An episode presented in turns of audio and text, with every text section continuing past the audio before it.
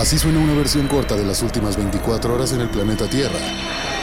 La conversación del mundo, aquí, en el Brief, con arroba el Che Arturo.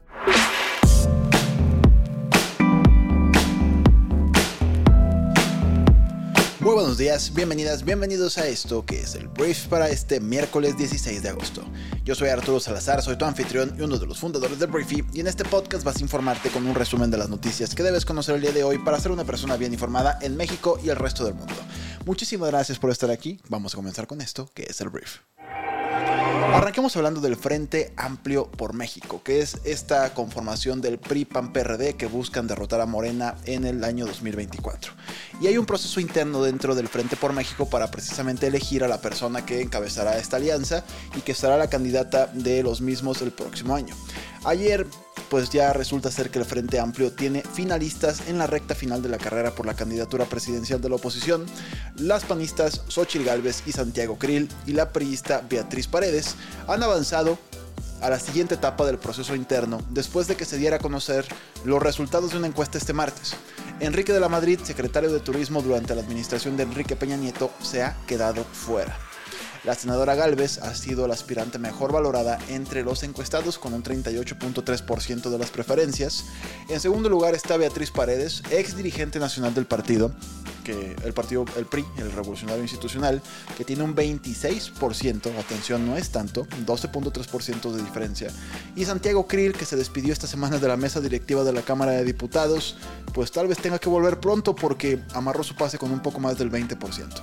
No se dieron a conocer los resultados de, de la Madrid que aprovechó para felicitar a sus contrincantes, dijo, estoy convencido de que un mucho mejor México es posible, por lo que dijo en sus redes sociales, no la hizo de tos, no como otras personas de las cuales voy a hablar ahorita. Pero bueno, Xochitl Galvez, Santiago Krill y Beatriz Paredes es la terna finalista de la oposición. Voy a hablar ahora de Miguel Ángel Mancera porque bueno, este hombre perredista, senador, ex jefe de gobierno de la Ciudad de México, pues mantiene las tensiones al rojo vivo en el Frente Amplio, ya que presentó una impugnación ante la Sala Superior del Tribunal Electoral después de ser excluido de la carrera por la candidatura presidencial de la oposición la semana pasada. No estoy hablando de lo que te acabo de contar desde la Madrid, que él quedó fuera ya como digamos las semifinales. Este hombre quedó fuera de los cuartos de final, a mi parecer no tenía ninguna posibilidad de quedar en la terna finalista, pero bueno, aún así sí presenta esta impugnación porque dice que quiere que sean las autoridades quienes decidan si la decisión de dejarlo fuera está justificada o si se violaron sus derechos políticos.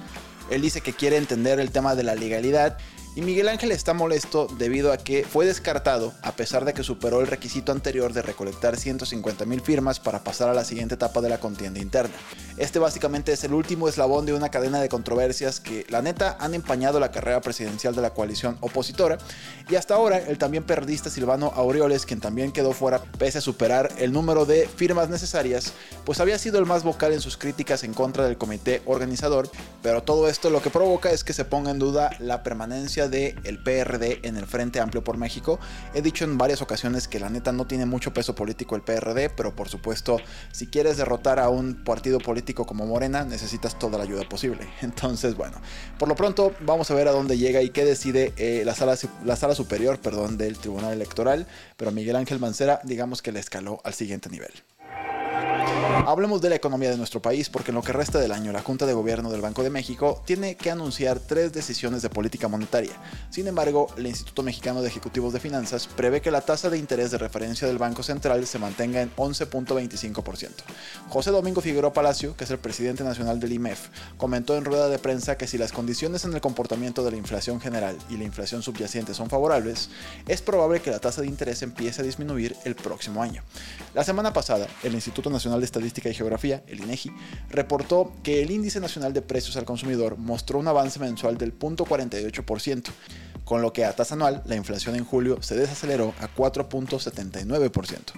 En este sentido, la inflación hiló medio año en desaceleración y con ello se ubica en su menor nivel desde marzo del año 2021, cuando los precios aumentaron 4.67%. Eso es lo que podemos hablar de economía el día de hoy.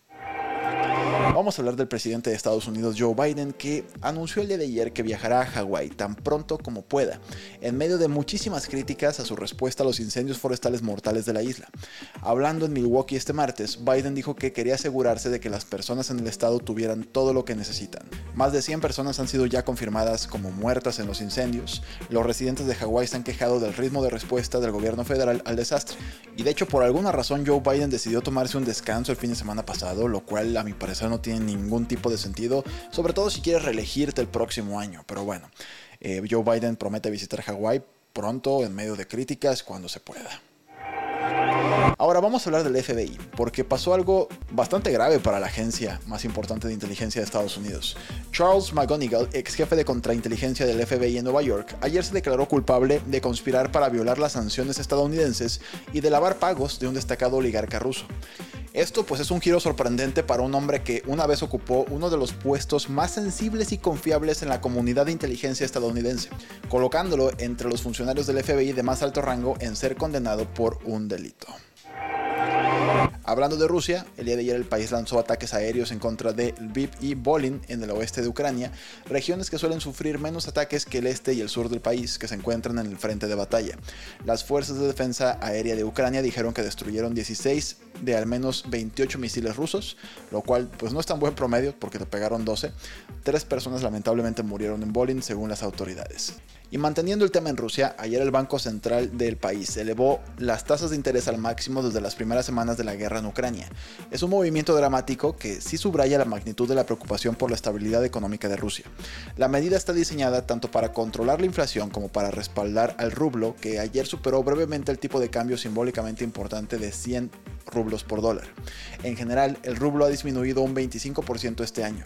Las raíces de agitación económica de Rusia provienen en parte de los enormes aumentos del gasto público para pagar su esfuerzo de guerra en Ucrania, lo que pues alimenta la inflación.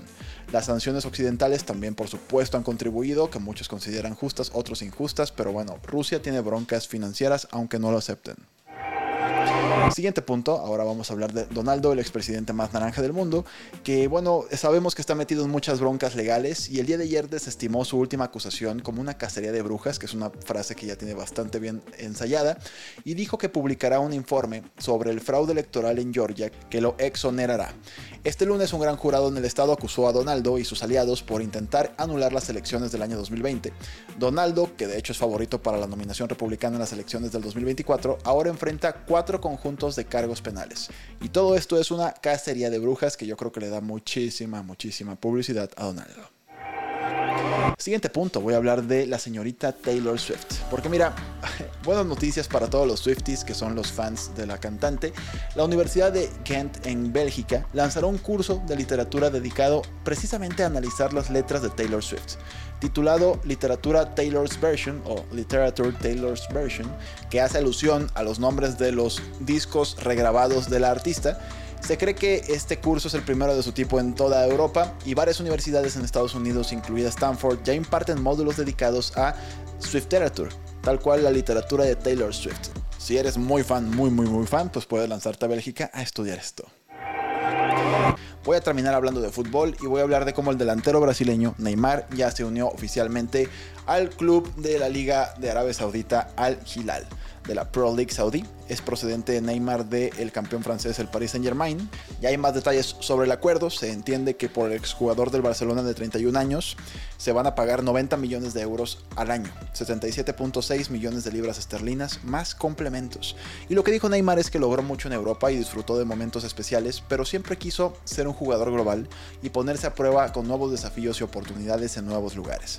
Neymar no formaba parte de los planes del técnico del PSG Luis Enrique para la nueva temporada y de hecho el delantero que se unió al PSG por una tarifa récord mundial de 200 millones de libras esterlinas en 2017 ahora va a la Liga de Arabia Saudita. Mucha gente habla de que pues es una pérdida de su tiempo, que está tirando su carrera a la basura. La verdad es que le están poniendo en la mesa 100 millones de dólares y pues la verdad hay mucha gente que los está agarrando. Ahí está Cristiano Ronaldo, ahí está Karim Benzema y ahora Neymar Jr. entre muchos otros futbolistas.